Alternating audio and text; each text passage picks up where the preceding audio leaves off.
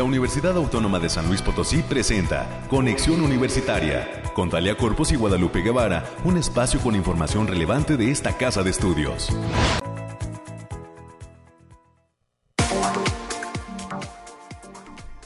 Muy buenos días a todas las personas que están ya en la sintonía de este espacio de noticias de Conexión Universitaria.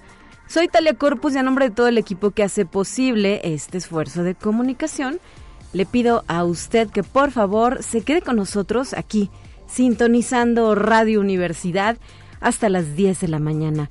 Hoy es martes 20 de septiembre del año 2022 y tenemos diversos invitados que nos estarán acompañando durante los siguientes minutos para compartir temas de interés sobre lo que acontece en esta, la universidad pública más importante del estado potosino. Le comparto que en un primer momento tendré la oportunidad de dialogar con la doctora Rosalba Vadillo Vega. Ella es directora de gestión del conocimiento y la innovación de la Secretaría de Investigación y Posgrado, Hoy nos va a dar los detalles de la convocatoria del décimo encuentro de jóvenes investigadores en el estado de San Luis Potosí, que recientemente fue lanzada y ya está abierta para recibir a todos y a todas que tengan el interés y que pertenezcan no nada más a nuestra institución, sino a otras de educación superior en la entidad potosina, con presencia en esta entidad. A las 9.30 nos vamos a trasladar con la magia de la radio hasta la Facultad de Ciencias Químicas, donde se encuentra el doctor Marco Sánchez Castillo, investigador de esta entidad académica, que hoy nos va a platicar de qué se trata su proyecto titulado Desarrollo Social y Económico de Pequeñas Unidades Agroindustriales con base en la socialización, gestión, generación y uso eficiente de energía sustentable. Un proyecto que, por cierto, ha implementado y desarrolla en la Huasteca Potosina para beneficio de población vulnerable. Así es que vamos a tener un acercamiento a este gran proyecto de investigación que tiene un carácter eminentemente social. Y por último, a las 9.45 de la mañana vendrán los temas culturales. Para ello también tendremos la oportunidad de saludar en la línea telefónica al licenciado en Ciencias de la Comunicación Gonzalo de la Torre, el es tallerista del quinto Festival de Cine UASLP. Justo nos traerá la invitación a su propuesta de taller, el que lleva por título Realización de cine hasta con un smartphone, el cual, por cierto, eh, pues en una acción de descentralización de las actividades de este quinto Festival de Cine, se efectuará en la Facultad de Estudios Profesionales Zona Huasteca, nuestro campus Ciudad Valles. Con ello y las secciones que usted ya conoce, daremos forma a esta emisión. Estaremos revisando en unos instantes más el clima. Vendrá a cabina la licenciada América Reyes para presentar los temas universitarios. Abordaremos cuestiones nacionales e internacionales, como lo es las, eh, los temas de ciencia, al finalizar nuestro programa. Le recuerdo además que tenemos líneas de enlace abierta para, abiertas para recibir sus sugerencias y comentarios. Nos puede llamar al 444 826 1347 o 48. Además nos puede dejar sus mensajes inbox en nuestra página de Facebook Conexión Universitaria.uaslp. Así las cosas, bienvenidas y bienvenidos. Estamos comenzando.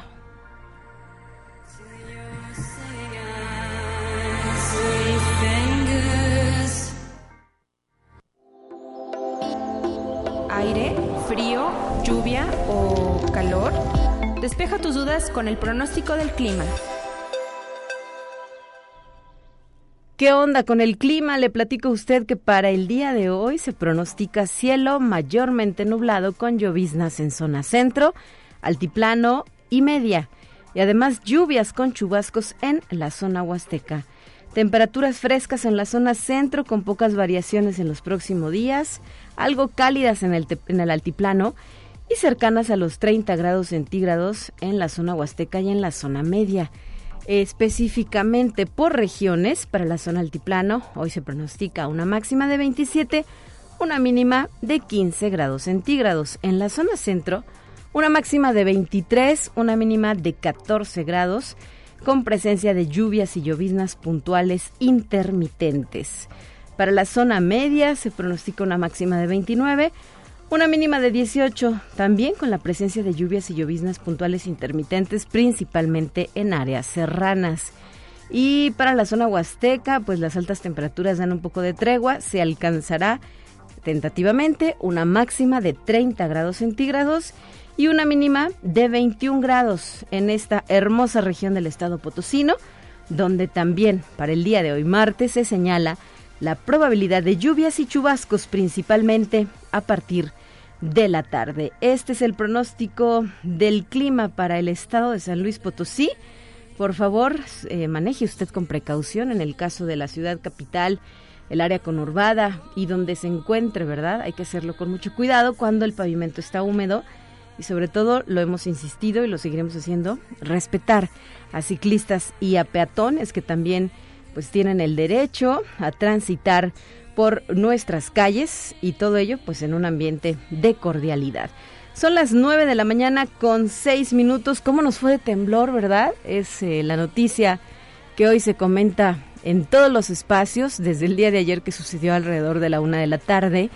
En eh, pues las redes sociales se inundaron de comentarios al respecto de este tema.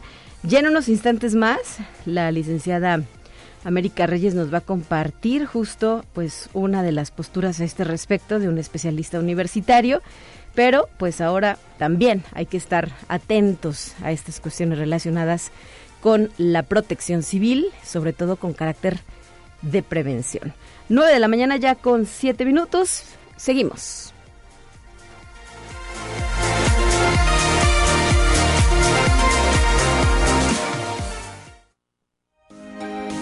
Escucha un resumen de Noticias Universitarias.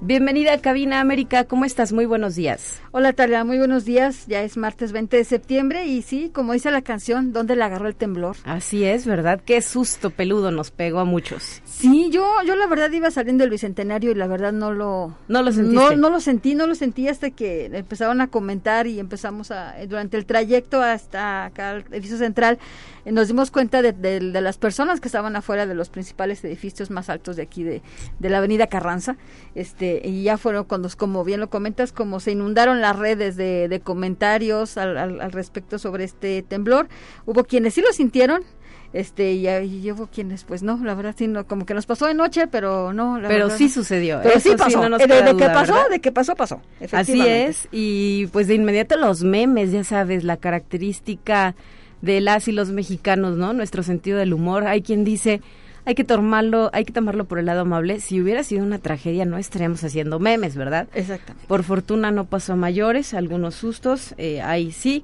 lugares más afectados, como pudo haber sido el caso de Michoacán, uh -huh. donde fue el epicentro, y eh, otros espacios como Manzanillo, Ciudad de México, nuestra propia ciudad capital.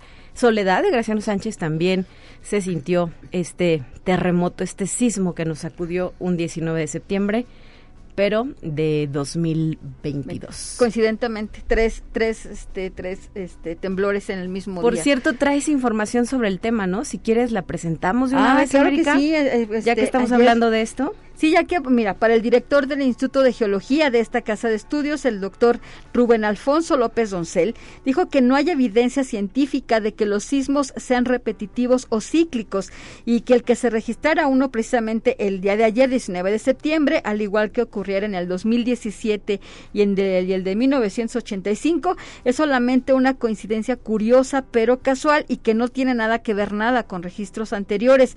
En San Luis Potosí, el temblor registró los niveles normales de sismicidad para el estado, que son de 3.5 grados, y apuntó que incluso podrían re, eh, registrarse réplicas, por estas serían por, ordas, por ondas expansivas. Ahí quedan las declaraciones hechas por el director del Instituto de Geología de nuestra institución y eh, seguiremos eh, atentos a este tema, a ver qué, qué más podemos eh, informar y actualizar respecto al estado de la sismicidad en San Luis Potosí. Era pues frecuente, quizá cuando estábamos chavitos, ¿verdad? Que se dijera, no, en San Luis no tiembla, no pasa nada.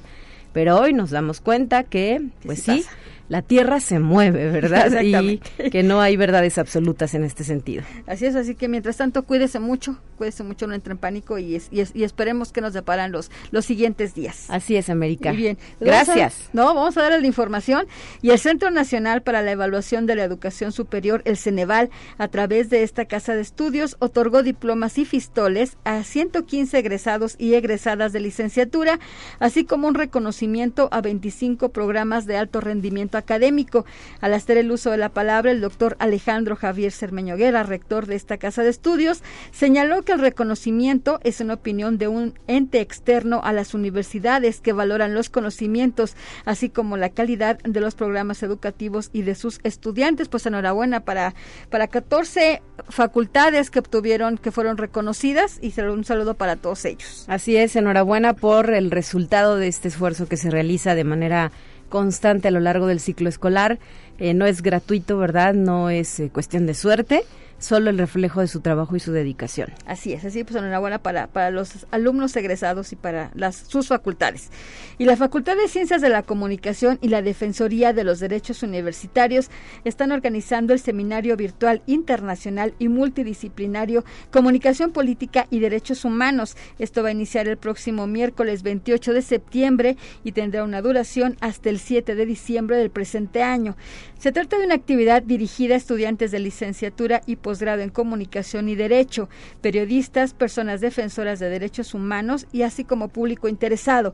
Las sesiones se van a llevar a cabo vía Zoom los días miércoles en un horario de 5 a 7 de la noche. Para mayores informes al correo octaviof.90 Y también este día a partir de las 12 horas el auditorio de la Facultad de Medicina será sede de la segunda semana de las jornadas por una comunidad universitaria segura, actividad en la que participa la Fiscalía General del Estado de San Luis Potosí a través de las charlas Prevención de Delitos en el uso de las TICs y Prevención Situacional. Así que si está usted interesado puede acudir el día de hoy a las 12 del día. Y también el día de hoy, martes 20 de septiembre, como parte de las actividades del Cineclub de la Universidad Autónoma que presenta el ciclo Documentales, se presenta la película Sound City a partir de las 19 horas. Esto va a ser en el auditorio Rafael Nieto Compeán aquí en el centro histórico. La entrada general es de 15 pesitos nada más y estudiantes e INAPAM 10 pesos por si tiene oportunidad de darse una vueltecita y pueda disfrutar de este, de este ciclo documentales. Así es. Y hoy, en el día de hoy también en un horario de 2 a 3 de la tarde en las instalaciones de la Facultad de Ciencias de la Información en la zona universitaria Oriente se va a llevar a cabo el divertido Rally en Pijama. Esto es en el marco de la 34 semana académica de la Facultad de Ciencias de la Información recuerden llevar su ropa de dormir, por favor, para que estén, disfruten de este, de 2 a 3 de la tarde. Y también la Facultad de Ingeniería está anunciando a los amantes de las visitas nocturnas que regresan las veladas estelares de la mano del dios del trueno. Por ello invita a las y los estudiantes, así como público en general, a que disfruten del cielo nocturno y el planeta Júpiter desde el lugar con la mejor vista de la ciudad, que es la torre de la Facultad de Ingeniería. Disfruta de la noche del equinoccio de otoño, es este jueves 22 de septiembre a partir de las 19.30 horas en la zona universitaria la entrada es completamente libre, así que no, no nada más llévese su cubrebocas. Así es, oye, qué buena onda que regresan las actividades de este grupo de astrodivulgación Gerling de la Facultad de Ingeniería. Eh, sabemos que antes de la pandemia y creo que también durante la misma llevaron a cabo algunas ediciones con mucho éxito porque además es una actividad para toda la familia. Puedes llevar tus palomitas y tu frazada para poder disfrutar de la película. Habrá también telescopios y leyendas. Entonces es un eh, no no espectáculo, es un evento, de carácter científico muy completo y pues ahí queda la invitación que hace nuestra entidad académica este jueves a las 7:30 hagamos changuitos, crucemos los dedos para que no llueva. Que no llueva, por favor. para que, no llueva esa hora. Mira, ya entre que no nos llueve y no nos tiemble, pues ya. Pedimos demasiado a la Por mejor. favor, por favor. Ahí les encargamos, ya saben, jueves 22 a las 19.30 horas. Y también la Facultad de Ciencias Químicas está anunciando que se encuentran abiertos los registros para participar del Congreso Estatal de Farmacovigilancia, que va, se va a llevar de forma virtual los días 29 y 30 de septiembre. Para mayores informes pueden consultar el Facebook Facultad de Ciencias Químicas UASLP. Y el día de ayer también la Facultad de Ciencias a través de sus directivos, emitió un comunicado en el que indicaba la restricción de acceso a las actividades en el campus Pedregal a toda su comunidad hasta este martes 20 de septiembre, debido a que se estaba en espera de un dictamen de riesgo en sus instalaciones por parte de Protección Civil, Municipal y Universitaria. Por ello, se le pide a la comunidad de esta entidad estar atentos a las redes sociales de la misma, donde podrán seguir los pasos, lo podrán, les van a llevar ahí las indicaciones para ver qué se puede hacer. Para mayores informes, el Facebook les recordamos Facultad de Ciencias Oficial UASLP y la Facultad de Ciencias Sociales y Humanidades en la licenciatura de Antropología invita al noveno ciclo de conferencias Los usos de la antropología social en los estudios de violencia, crimen y justicia, que darán comienzo este próximo jueves 22 de septiembre con la ponente la doctora Lisette Alejandra Díaz de León Alfaro y es secretaria de Seguridad Ciudadana del municipio de San Luis Potosí, quien hablará de la etnografía en situación de riesgo extremo, que es un antropólogo estudiando el crimen organizado esto va a ser en horario de 1 a 2 de la tarde. Para mayores informes e inscripciones a través del correo leonardoemm.uaslp.mx. Y hasta aquí la información, Talia. Perfecto. América, muchísimas gracias por este reporte que nos has ofrecido y te esperamos el día de mañana. Ya será el turno de mi compañera Guadalupe Guevara, eh, pues que te reciba también en estos micrófonos con más asuntos universitarios. Así es, buen día para todos, cuídese. 9 de la mañana ya con 16 minutos. Hay más invitaciones pendientes para presentarle a usted, como es el caso de este diplomado titulado Protección Internacional, Inserción e Integración Laboral de Personas Refugiadas en México, que inicia el próximo jueves 29 de septiembre.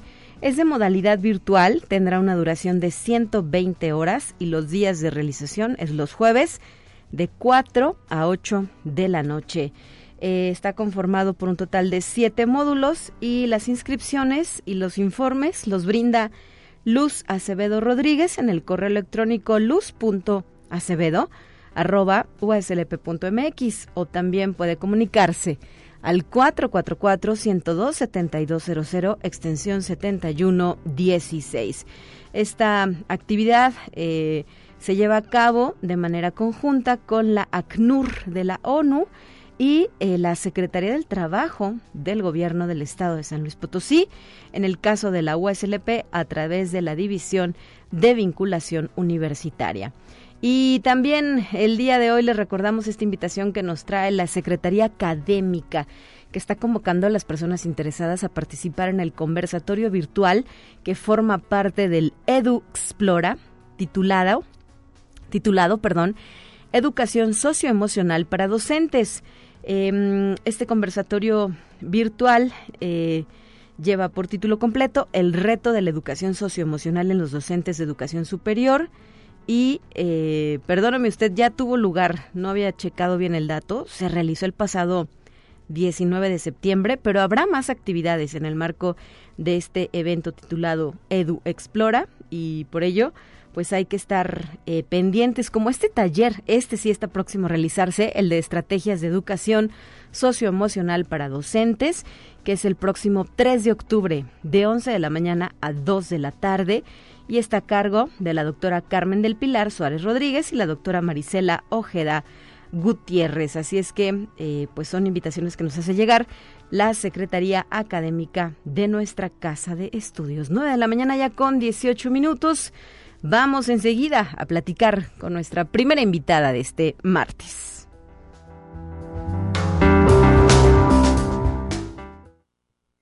Te presentamos la entrevista del día. Y ahora en la línea telefónica quiero agradecer y dar la bienvenida a nuestra invitada de esta ocasión. Desde la Secretaría de Investigación y Posgrado ya se encuentra con nosotros la doctora Rosalba Vadillo Vega. Ella es directora de Gestión del Conocimiento y la Innovación de esta entidad académica. Muy buenos días, doctora. Bienvenida. Buen buen día, buen día a, a todos nuestros este, radioescuchas y bueno, gracias por el espacio del día de hoy. Hoy para platicar sobre esta convocatoria del décimo encuentro de jóvenes investigadores en el estado de San Luis Potosí. ¿Sobre qué va esta propuesta? Ya la edición número 10, eh, me imagino que pues hay emociones, ¿no? Respecto a lo que puede significar este evento y lo que representa para nuestra institución. Definitivamente, Talia, pues ya 10 años, 10, 10 ediciones del encuentro de jóvenes investigadores de esta actividad tan bonita que busca promover las eh, vocaciones científicas de los y las jóvenes que están terminando el primer grado de licenciatura, de técnico superior académico, y entonces que, queremos promover también el posgrado y queremos que los y las estudiantes despierten este interés en la investigación y que estén muy vinculados con lo que hacemos nosotros y nosotras como investigadores e investigadoras. Entonces, pues estamos muy contentos, estamos muy contentos de que ya se es el décimo encuentro, entonces tenemos algunas primicias para esta edición número 10 que lleva como nombre el posgrado como detonante del desarrollo, que es lo que queremos reflexionar con los y las participantes. Primero, si te parece, doctora, nos puedes recordar cuándo se lleva a cabo, en qué modalidad y a quiénes se estaría convocando a participar. Claro que sí, mira, eh, esto, también es una de las eh, gratas sorpresas que tenemos esta vez, que bueno, que ya lo podemos hacer de forma presencial, ¿no? Entonces se va a estar llevando, ya, ya desde el año pasado eh, teníamos esta modalidad de hacerlo los jueves, ¿no? Todos los jueves por la tarde y en este sentido, este año se llevará a cabo el 17 y 24 de noviembre y el jueves primero de diciembre de este año. Son tres jueves en los que estaremos teniendo paneles con expertos, talleres, discusiones, etcétera, etcétera. Tuvimos una muy buena respuesta el año pasado respecto a esto y queremos volver a hacer esta modalidad. Ahora con la con la este con la sorpresa de que ya lo podemos hacer de manera presencial y que también vamos a hacer actividades no solamente aquí en, el, eh, en la universidad aquí en San Luis por, por así decirlo sino también en los campus fuera de la capital y en las otras instituciones participantes porque debo de recordar también que este encuentro de jóvenes investigadores si bien está coordinado por la Universidad Autónoma de San Luis Potosí, participan varias eh, entidades, eh, instituciones de educación superior del Estado.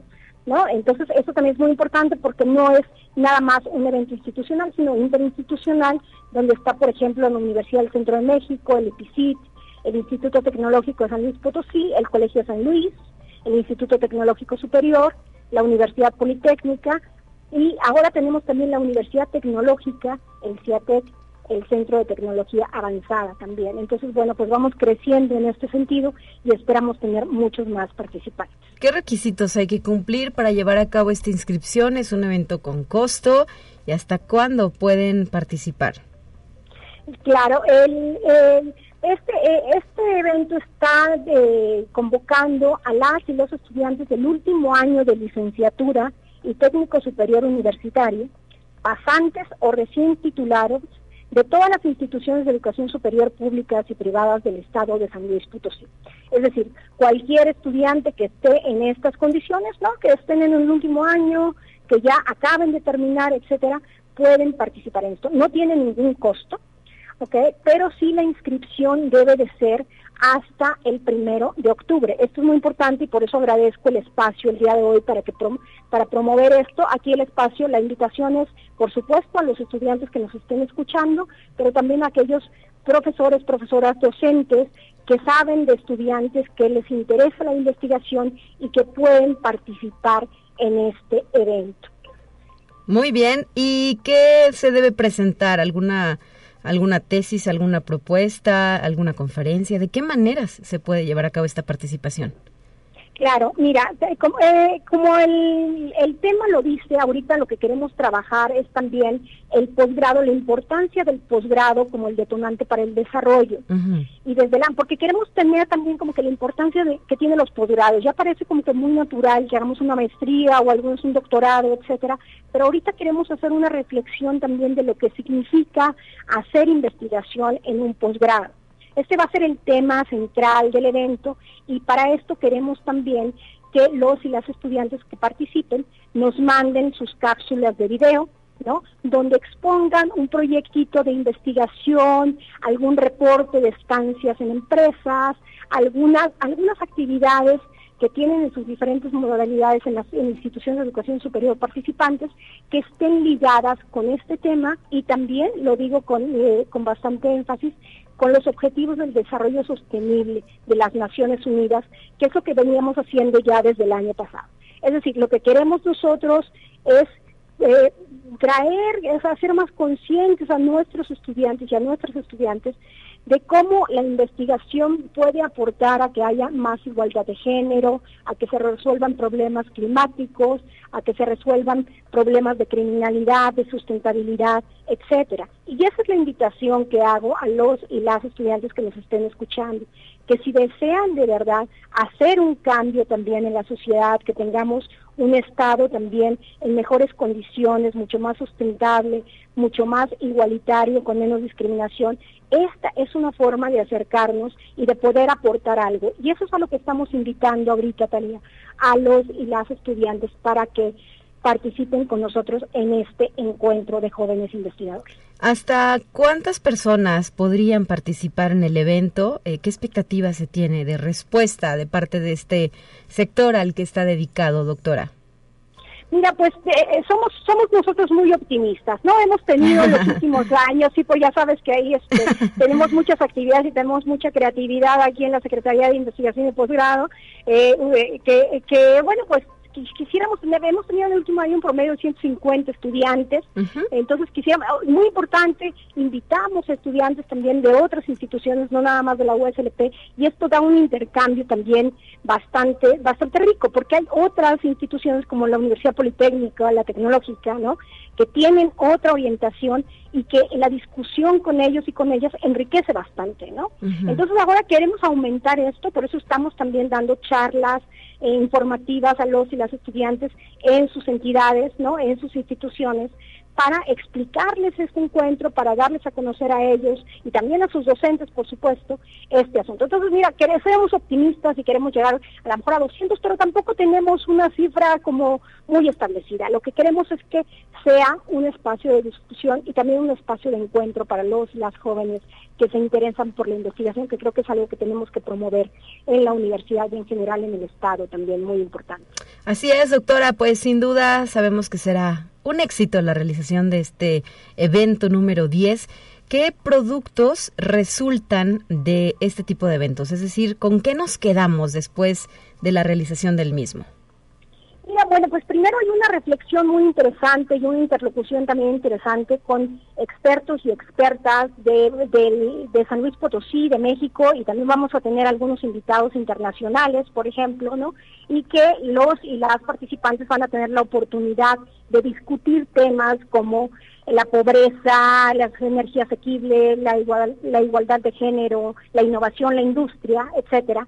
Van a tener la oportunidad de eh, trabajar con ellos, de hablar con ellos, de discutir con ellos. Otra parte son también los talleres más metodológicos que vamos a ofrecer también para los y las participantes para fortalecer también las capacidades de investigación de los estudiantes. Y algo muy bonito, Talia, es que los trabajos se presentan en una videocápsula de pocos minutos. Y esta videocápsula, donde los y las participantes presentan sus proyectos, se queda en la página también del encuentro para que todos y todas lo podamos ver. Y es algo muy, muy bonito, porque entonces ahí vemos la diversidad de temas y diversidad de aproximaciones de investigación que se tiene en esto. Y sin olvidar, también tenemos una feria virtual de posgrados, donde todas las instituciones participantes exponen sus posgrados, entonces los y las interesadas pueden ver qué oferta tenemos en el Estado para poder realizar un posgrado en este sentido. Perfecto, pues eh, muchísimas gracias, doctora Rosalba Vadillo, por habernos traído este tema a los micrófonos de Conexión Universitaria. Reiterar que tienen hasta el próximo primero de octubre para llevar su registro, para efectuarlo y no quedarse fuera de este gran evento. Eh, no solo enfocado en la comunidad USLP, sino prácticamente en cualquier institución de educación superior con presencia en el Estado, ¿verdad? Así es, así es. Y toda la información sobre este evento está en la página de la Secretaría de Investigación y Posgrado, www.sip.uaslp.mx. Y la presente convocatoria está abierta hasta el primero de octubre. Entonces, bueno, pues los animamos a que se inscriban muy pronto y ahí encuentran toda la información en la página. Muchísimas gracias, eh, doctora. Saludos. Gracias al día. Un abrazo. Chao. Hasta la próxima, 9 de la mañana ya con 29 minutos, es momento de ir a una pausa y regresamos con más temas aquí en Conexión Universitaria.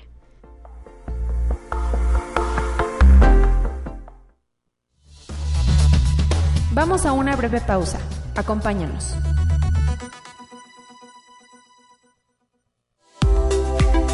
Conexión Universitaria ya regresa con más información. Te presentamos la entrevista del día. Vamos a otros temas. Hoy nos trasladamos eh, con la magia de la radio y de la línea telefónica hasta la Facultad de Ciencias Químicas, donde se encuentra el doctor Marco Sánchez Castillo, quien hoy nos viene a compartir con la audiencia de Conexión Universitaria la relevancia de este proyecto que lleva por título Desarrollo Social y Económico de Pequeñas Unidades Agroindustriales con base en la socialización, gestión, generación y o uso eficiente de energía sustentable. Gracias, doctor, por estar con nosotros. Muy buenos días.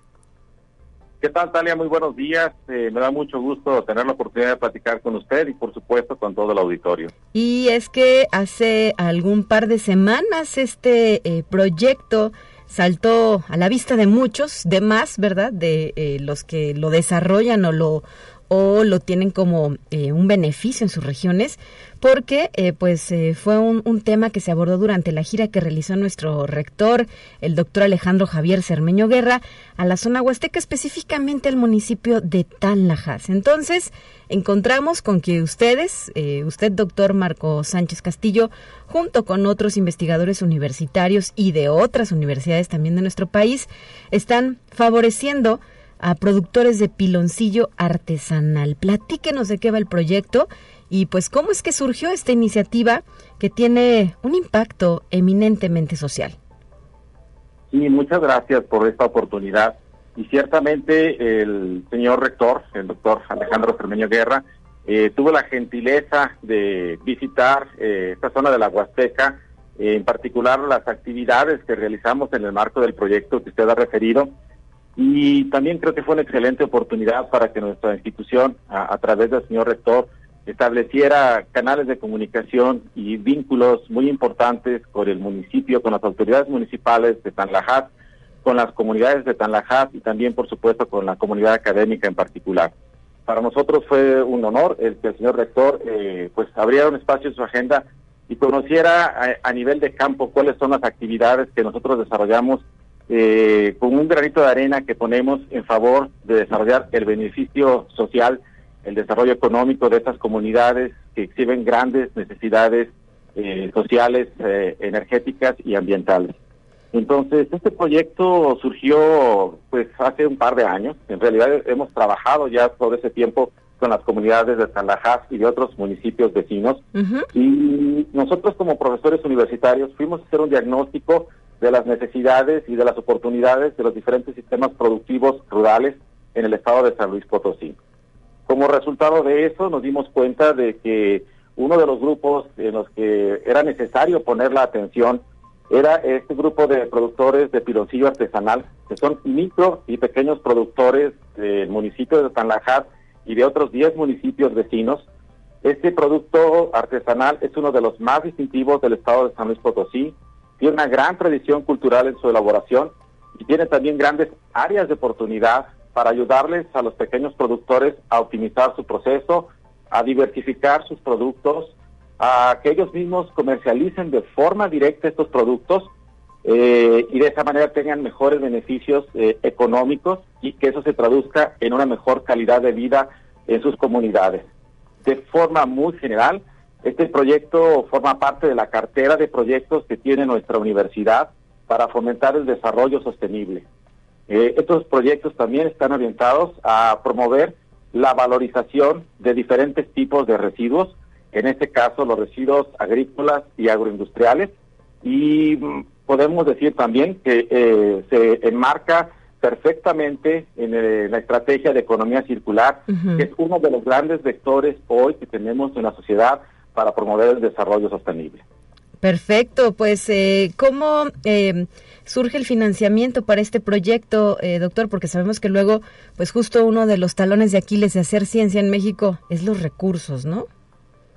Sí, así es. Eh, este proyecto eh, se dio en el marco de una convocatoria que emitió el Consejo Nacional de Ciencia y Tecnología a través de unos proyectos que se conocen como el Programa Nacional Estratégico, los PRONACES. Eh, específicamente este fue en el área de energía. Entonces, el diagnóstico que nosotros inicialmente hicimos es cómo podemos valorizar los residuos de estas pequeñas comunidades que producen piloncillo a partir de la caña, cómo podemos valorizar los residuos que aparecen en este proceso, como por ejemplo el bagazo, en energía.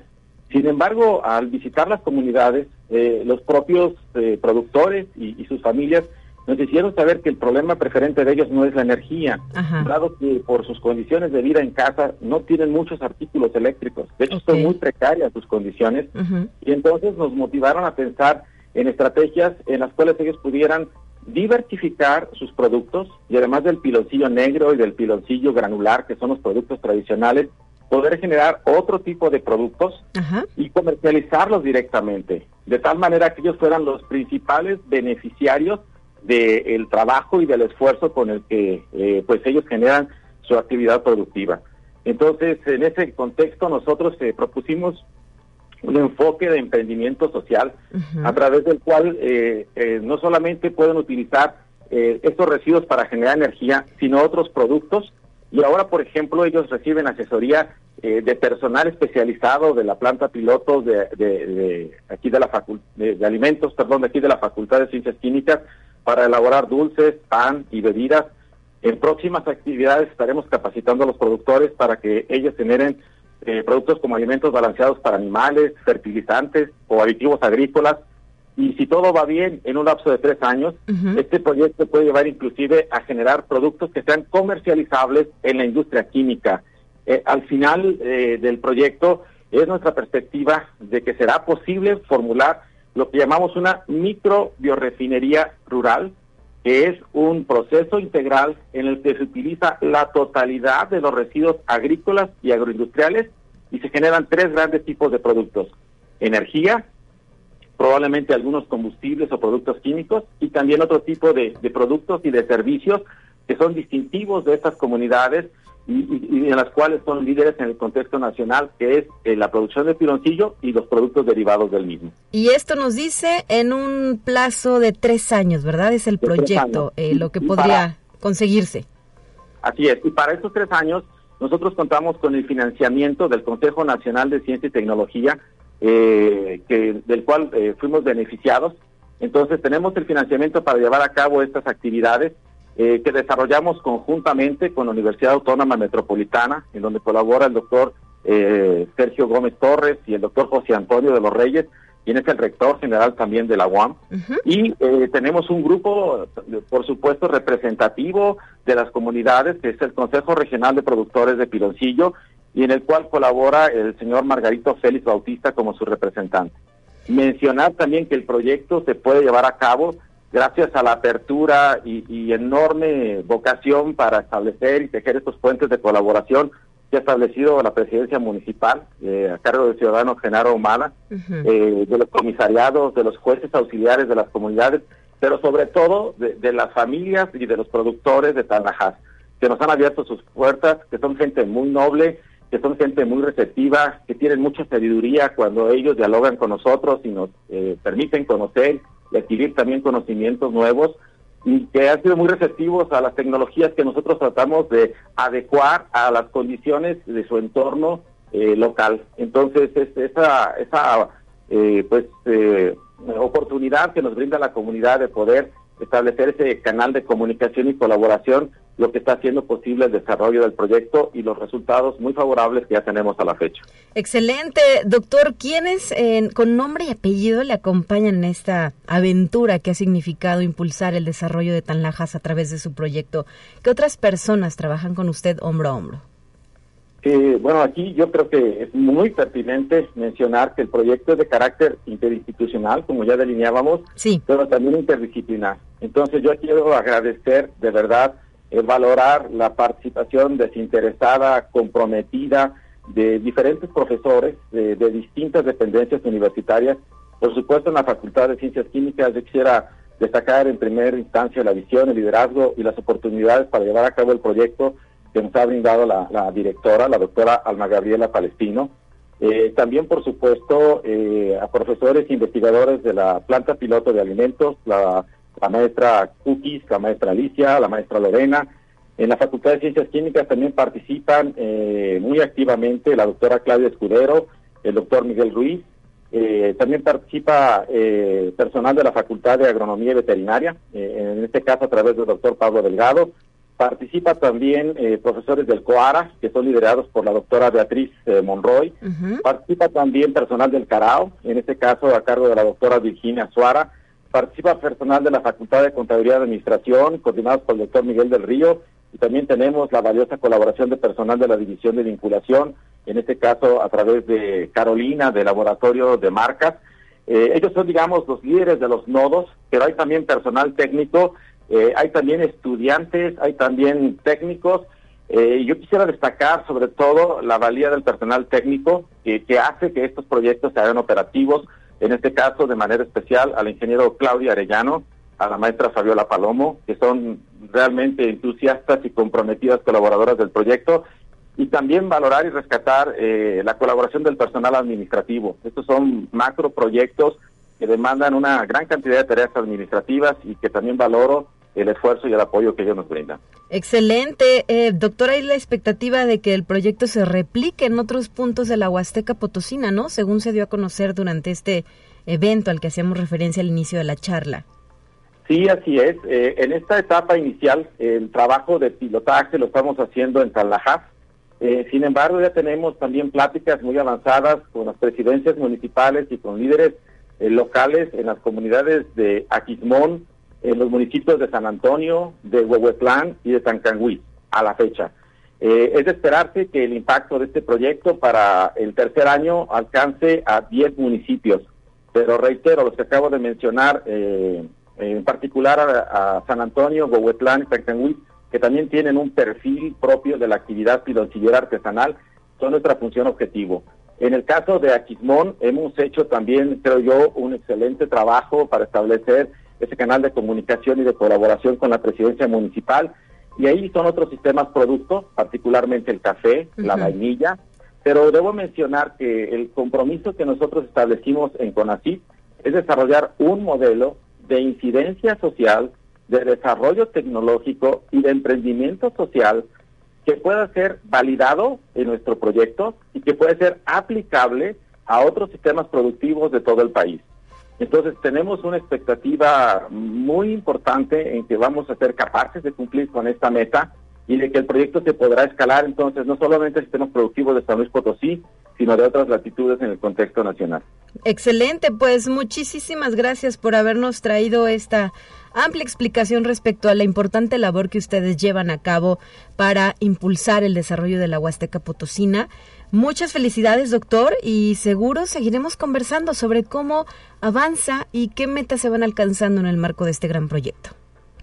Le agradezco mucho su tiempo. Mm, quisiera robarle un instante nada más para reiterar mi agradecimiento a estudiantes que participan como tesistas y a voluntarios, que es la primera ocasión que en un proyecto estudiantes nos piden ser voluntarios en el proyecto y extender una invitación a quien nos esté escuchando a sumarse a esta iniciativa. Pueden hacerlo a través de un servidor o a cualquiera de los profesores eh, participantes que mencionamos y eh, no omitir también la muy valiosa colaboración de la Facultad de Ingeniería. Por ahí el doctor Emilio, su director, estuvo también presente en la gira del señor rector. Le agradecemos su presencia y la colaboración del maestro Jorge, del doctor Hugo y de los estudiantes participantes de ingeniería. A todos muchísimas gracias y la invitación al auditorio a sumarse en este esfuerzo que tendrá sin duda beneficios sociales y económicos para comunidades con grandes necesidades en nuestro estado. Muchísimas gracias. Gracias, doctor. Un abrazo y saludos hasta la Facultad de Ciencias Químicas. Muy buen día para ustedes. Hasta la próxima. Gracias, hasta luego. 9 de la mañana ya con 46 minutos. Tenemos lista nuestra siguiente sección y la vamos a escuchar.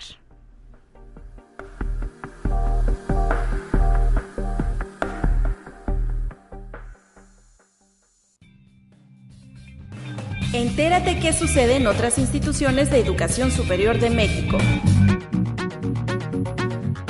El investigador de la Universidad Autónoma de Tlaxcala, Luis Eduardo González Plasencia, dictó la última conferencia magistral del decimocuarto Congreso Mesoamericano de Investigación UNACH 2022 bajo el título Los dispositivos de la desigualización neoliberal y el desafío actual de los derechos humanos.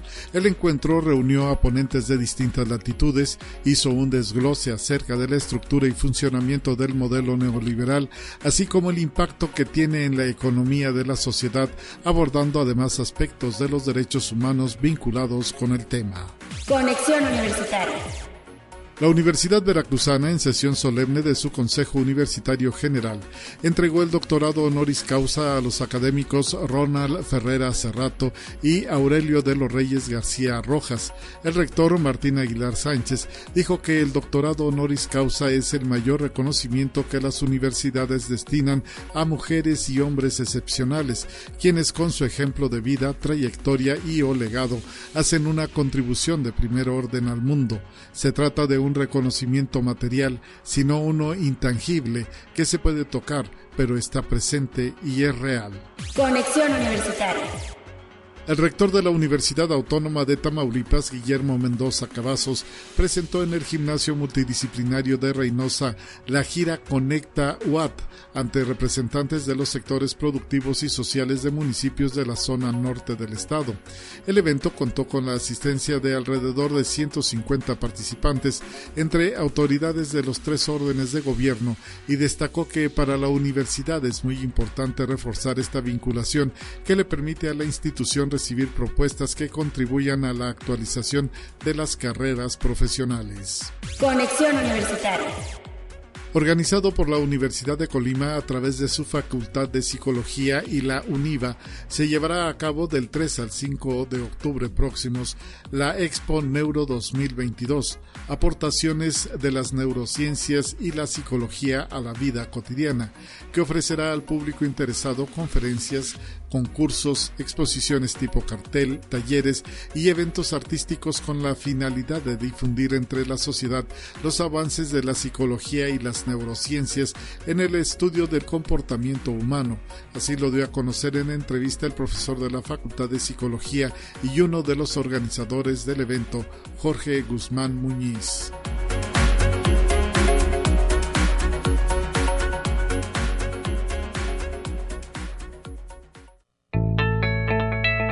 La UNI también es arte y cultura.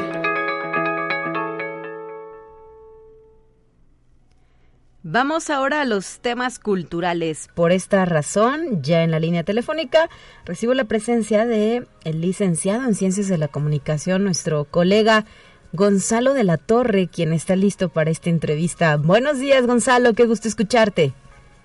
Hola, Talia, buenos días. igualmente, muchas gracias por, por la invitación. Sabemos que estarás participando con una propuesta de taller dentro de lo que es el quinto Festival de Cine UASLP que se realizará el próximo mes de octubre y para lo cual pues muchos ya estamos listos y con gran expectativa. Platícanos, ¿qué vas a andar haciendo dentro de este quinto Festival de Cine? Eh, claro, con mucho gusto te platico.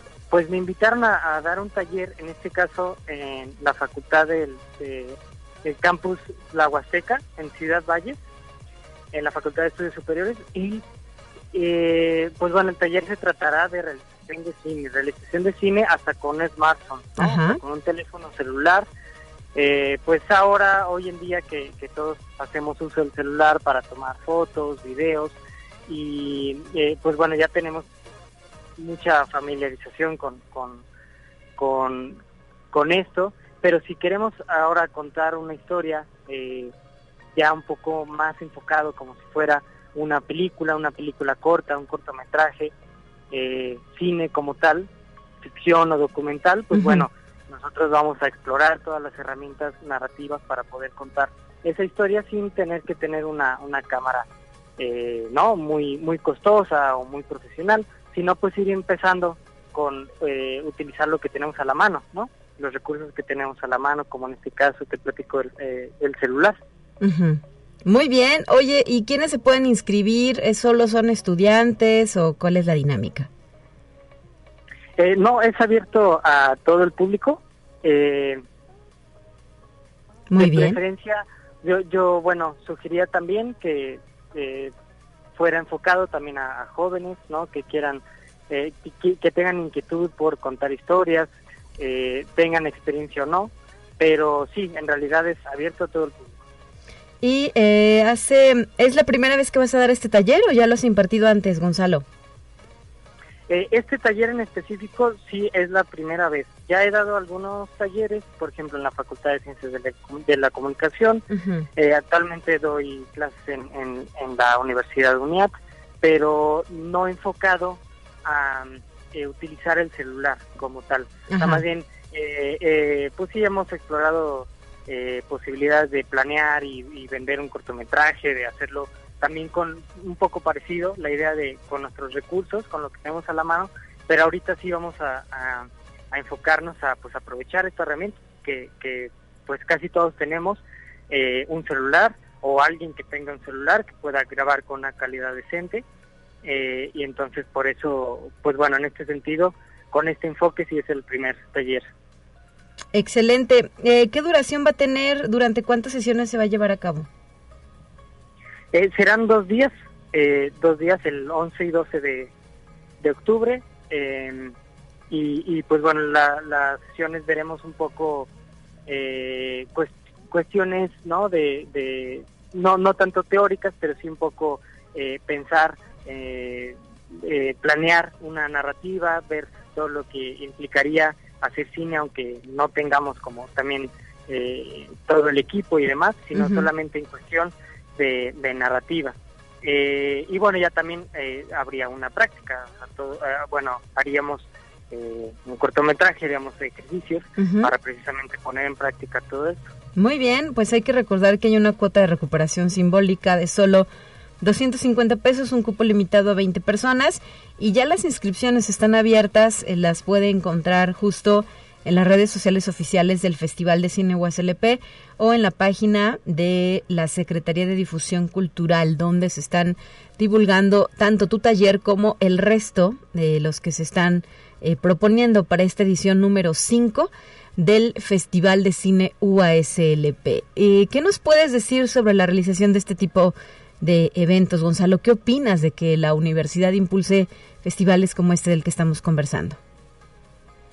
Eh, yo la verdad estoy he estado bien contento con, con el festival. O sea, desde la primera edición eh, supe que, que, tenían actividades y, proyecciones incluso eh, muy buenas, de, de muy buena calidad, que pues la verdad sí, para todo interesado en el cine, pues sí es eh, magnífico que, que, que haya, que se abran estos espacios también pues pensando en que sea para todo el público.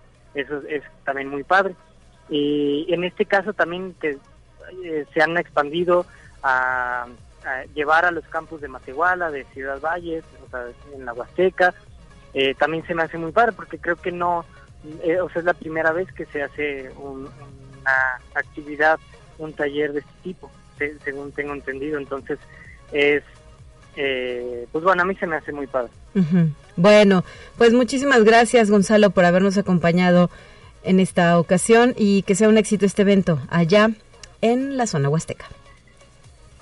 Muchas gracias, Talia. Saludos, Gonzalo de la Torre, egresado de la Facultad de Ciencias de la Comunicación de la UASLP. Y le reitero, en la página de Facebook Festival de Cine UASLP, dele like y siga pendiente de las publicaciones. Ya hay lugares agotados, como el del taller titulado Desarrollo de Proyectos Documentales. Ese, pues ya llegó a su límite de participantes pero todavía hay algunos más que se encuentran abiertos para recibir a sus eh, próximos participantes. 9 de la mañana ya con 56 minutos, em, pues ya nos vamos, ¿verdad?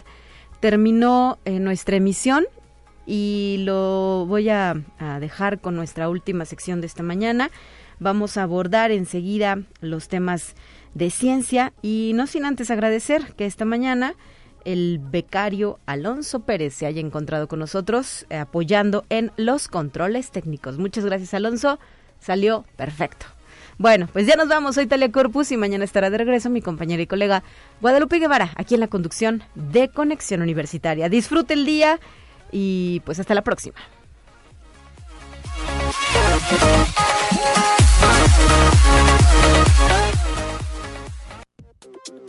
Así avanza la ciencia en el mundo. Descubre investigaciones y hallazgos que hoy son noticia.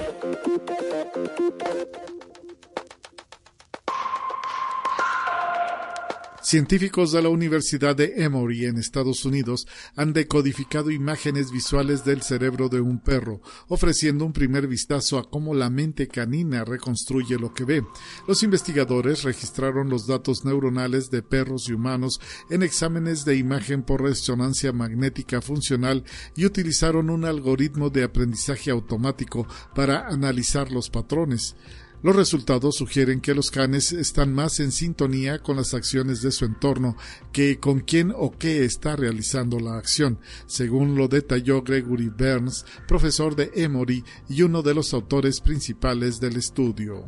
Conexión Universitaria. La Autoridad de Antigüedades de Israel descubrió una cueva con gran cantidad de objetos funerarios de cerámica y bronce que datan del siglo XII a.C. El sorprendente hallazgo hecho en el Parque Nacional Playa de Palmachín recuerda a un set de grabación de las películas de Indiana Jones, afirma la institución. El excepcional y asombroso sitio fue descubierto cuando una retroexcavadora penetró el techo de la cueva, en donde los arqueólogos se vieron sorprendidos al encontrar varias docenas de objetos de cerámica y bronce dispuestos exactamente como en la ceremonia de enterramiento en la que fueron colocados hace unos 3.300 años. Conexión Universitaria.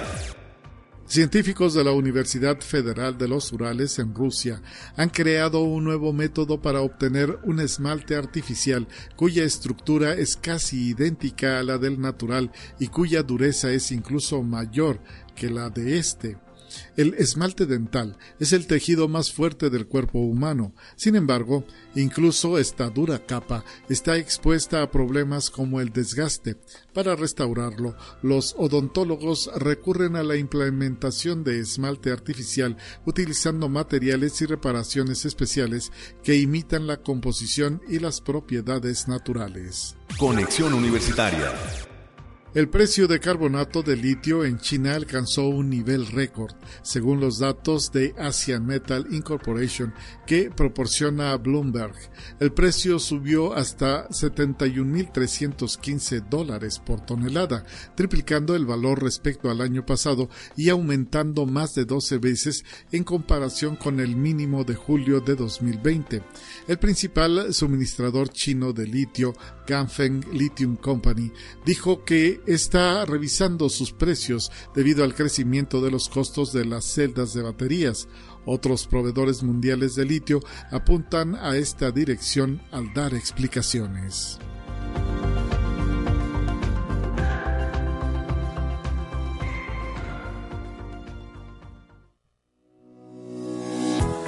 La Universidad Autónoma de San Luis Potosí presentó Conexión Universitaria con Talia Corpus y Guadalupe Guevara. Sintoniza de lunes a viernes de 9 a 10 horas en Radio Universidad 88.5 FM y 1190 AM en San Luis Potosí. En el 91.9 FM con cobertura en el Altiplano Potosino o en el resto del mundo por el portal www.uaslp.mx y la app UASLP de descarga gratuita.